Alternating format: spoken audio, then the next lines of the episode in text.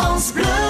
France Bleu Pays Basque. Et oui, les, les- taux ont encore baissé, sont à un niveau historiquement bas. Il y a encore des personnes qui ont des prêts sur 20, 25, 30 ans à des taux énormes, 3,5, 4. J'ai vu récemment, j'ai rencontré quelqu'un qui a un taux de prêt à 4,35. C'est énorme comme taux, il faut absolument renégocier. Je vous invite à regarder si vous avez des prêts, à regarder les taux et aller voir votre banquier pour voir ce qu'il peut faire pour vous. Parce que si vous avez des taux supérieurs à 2, 2,50, il faut pas hésiter à négocier. En dessous, ça vaut à peine le coup. Si vous reste euh, un an ou deux ans, bien sûr, ça vaut pas le coup parce qu'il y a des frais fixes à, à payer à la banque puisque la banque vous la fait travailler. Il y a des frais de dossier, il y a des frais de renégociation. Mais si vous avez un prêt là qui a une période d'amortissement supérieure à 5 ans, ça vaut tout à fait le coup d'aller voir son banquier. Et si le banquier n'est pas d'accord, euh, interrogez l'autre banque. Ça, le- ça l'amènera peut-être à, être plus conciliant avec vous. Et, en plus, il n'y a pas d'impact sur l'assurance. L'assurance reste identique. Mais je rappelle quand même que vous pouvez renégocier l'assurance également si vous le souhaitez en même temps.